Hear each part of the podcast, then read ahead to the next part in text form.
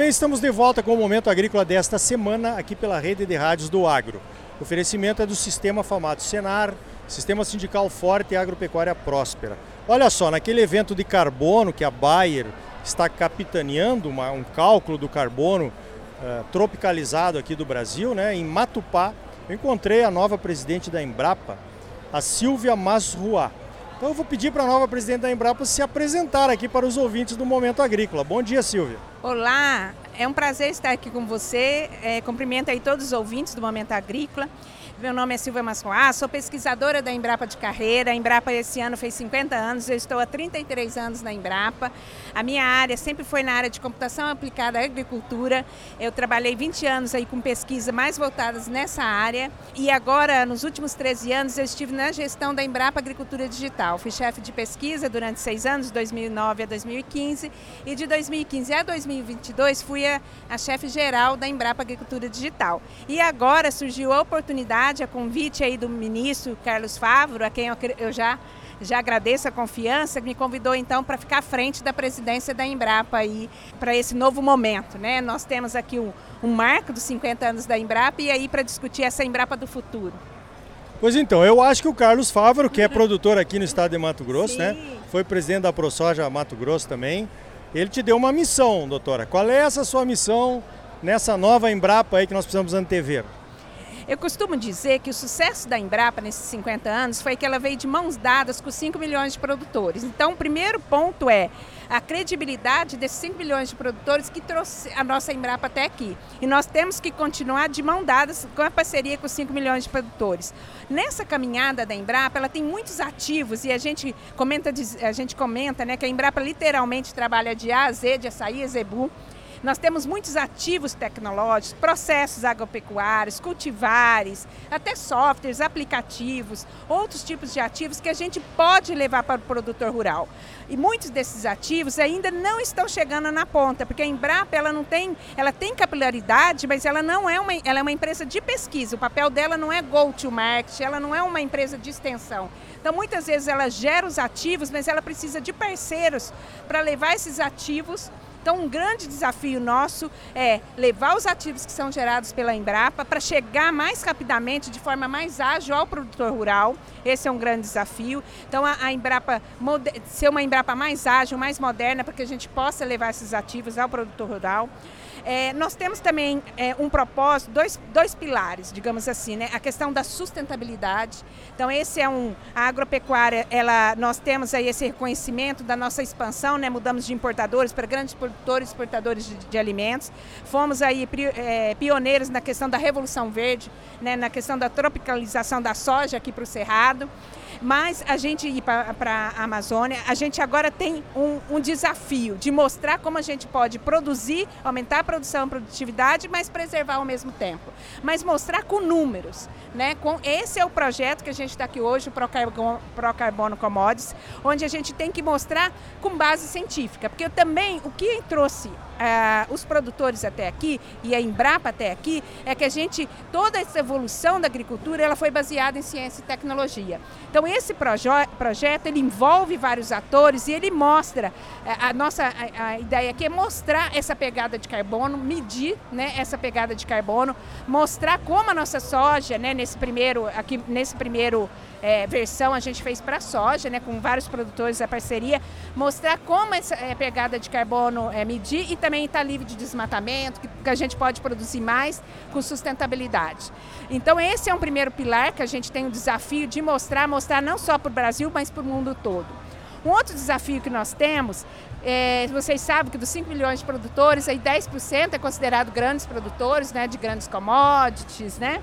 A gente tem o pequeno e médio produtor. O pequeno e médio produtor ele tem mais dificuldade de acesso à tecnologia, então nós temos uh, o desafio de levar essas tecnologias para diminuir a desigualdade, gerar mais renda e aumentar a produção e a produtividade. Mas eles também precisam, eles precisam de capacitação para poder, né? Então a gente precisa fazer uma parceria bem forte com a extensão rural pública ou privada, para que a gente possa levar para o pequeno e médio.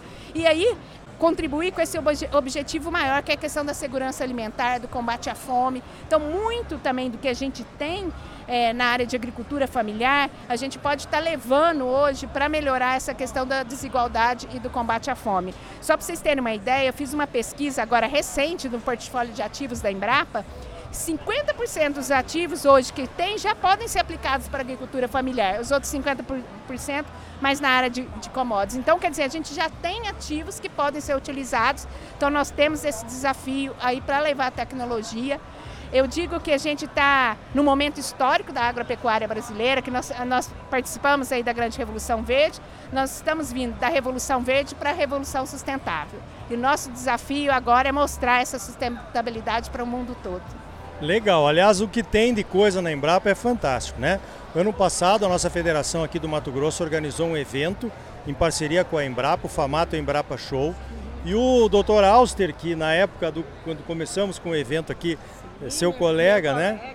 Ele chegou lá para nós, uh, tinha selecionado 120 tecnologias prontas para uso. Nós tivemos que escolher 60, porque era impossível apresentar num evento só, né? No caso das federações e a confederação, nós temos o Senar com aquela capilaridade de chegar a todos os produtores do Brasil com assistência técnica e gestão das propriedades. Eu acho que tem, um, tem uma possibilidade de parceria interessante aí, né, doutora Silva? Sim, sim. O Senar já é parceiro da Embrapa em vários projetos, né, em, em várias unidades no Brasil todo. É, nós temos um potencial muito maior de, de, de aumentar essa parceria, desenvolver. Hoje, é, a gente discute muito essa questão de como desses eventos, como você comentou aqui, né, do Famata Embrapa Show, que foi feito aqui no Mato Grosso, é, hoje, cada vez mais, é, existe uma demanda de ter esses eventos de inovação, onde você traz os produtores, traz as startups, traz as empresas de pesquisa, as universidades, para mostrar essas tecnologias. E, e, aí ali todo mundo, é uma troca, é um ganha-ganha para todo mundo, né? Porque ali são apresentadas tecnologias, os produtores podem ter uma visão melhor do que tem, do que como pode ser, como pode aplicar isso na realidade deles. A gente costuma dizer também que essa a questão da gente tem que trabalhar muito nessa questão de mostrar para o produtor como uma tecnologia agrega valor, desde reduzir um custo, trazer um selo de sustentabilidade. Então nós temos esse desafio também. Né? Esse projeto, por exemplo, a gente está mostrando como trazer um, um, selo de sustentabilidade. Então nós temos esse desafio é, da capacitação. A Embrapa, como ela foi é, ela, ela, ela foi uma empresa que induziu né, a agricultura tropical no país, baseada em ciência e tecnologia. Nós temos que continuar essa caminhada junto com os produtores para trazer essas novas tecnologias. Porque hoje a gente avançou muito na área de biotecnologia, edição genética, né? a gente avançou na área de nanotecnologia, automação, agricultura de precisão, na parte de agricultura digital. Né? E, e a, hoje nós temos muito dado, informação que sai de, né, no campo, nós temos dados escalares, dados agrometeorológicos, dados pluviométricos, estações, é, nós temos mais satélites de diferentes resoluções, é, drones até monitorando lavouras. Então, como usar a, a, a integração desses dados heterogêneos para transformar em informação útil para o produtor rural? Então, esse é um desafio.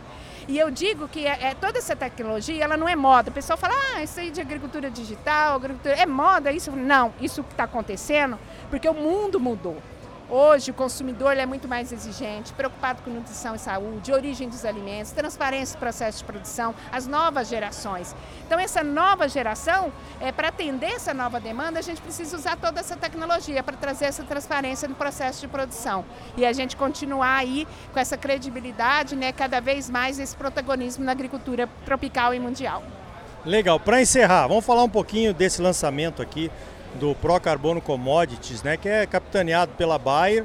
Eu acho que a Bayer tem esse poder de trazer outras empresas interessadas, né, para trazermos para dentro um projeto como esse toda a cadeia de produção. Evidentemente que a Embrapa é fator primordial porque vem as formas de cálculo, as tecnologias, as publicações científicas. Como é que você está vendo, doutora Silvia, eh, esse programa aí que foi lançado hoje aqui? Olha, eu fico é, muito honrada de hoje estar aqui participando desse evento como presidente da Embrapa.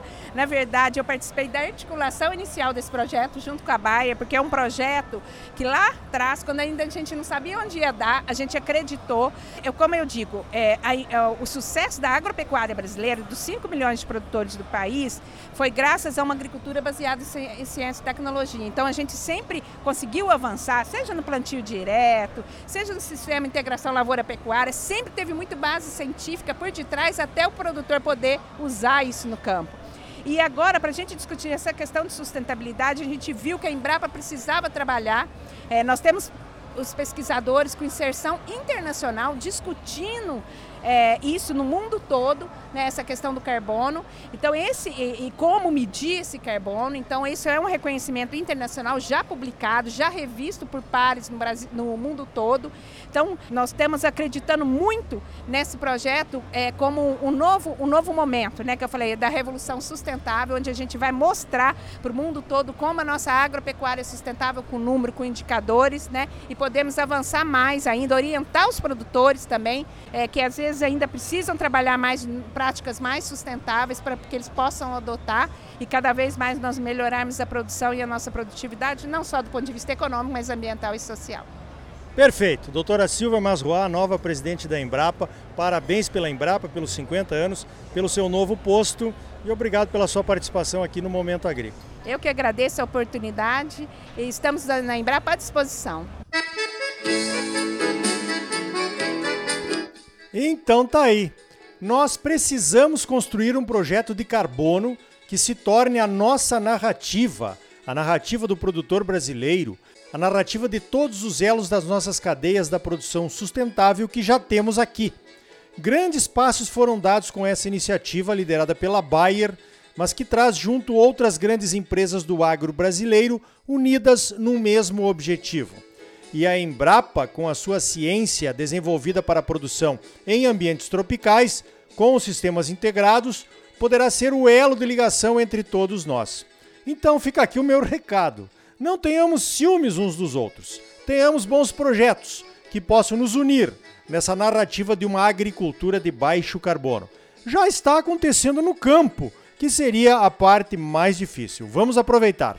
Olha só, esse é o último programa Momento Agrícola, sob o patrocínio do Sistema Famato Senar. Nosso contrato se encerra e também se encerra um ciclo. Eu só tenho a agradecer todo o apoio que recebi de todos os agentes do Sistema Famato Senar nesses mais de cinco anos de parceria. Muito obrigado! Certamente vou continuar usando o sistema e suas realizações através da Famato, do Senar, do IME e do AgriHub para trazer as boas informações aqui nesse espaço. Mais uma vez, obrigado e desejo boa sorte à nova diretoria do sistema nos desafios que terão pela frente. Você sempre muito bem informado, ligado aqui no Momento Agrícola. Sistema sindical forte e agropecuária próspera. Sistema Famato Senar. Trabalhando para aprimorar conhecimentos, melhorar vidas e garantir uma produção agropecuária mais sustentável e lucrativa para os produtores associados. E um Brasil melhor para todos nós. Por hoje vamos ficando por aqui. Então até a semana que vem com mais um Momento Agrícola Mato Grosso para você. Até lá!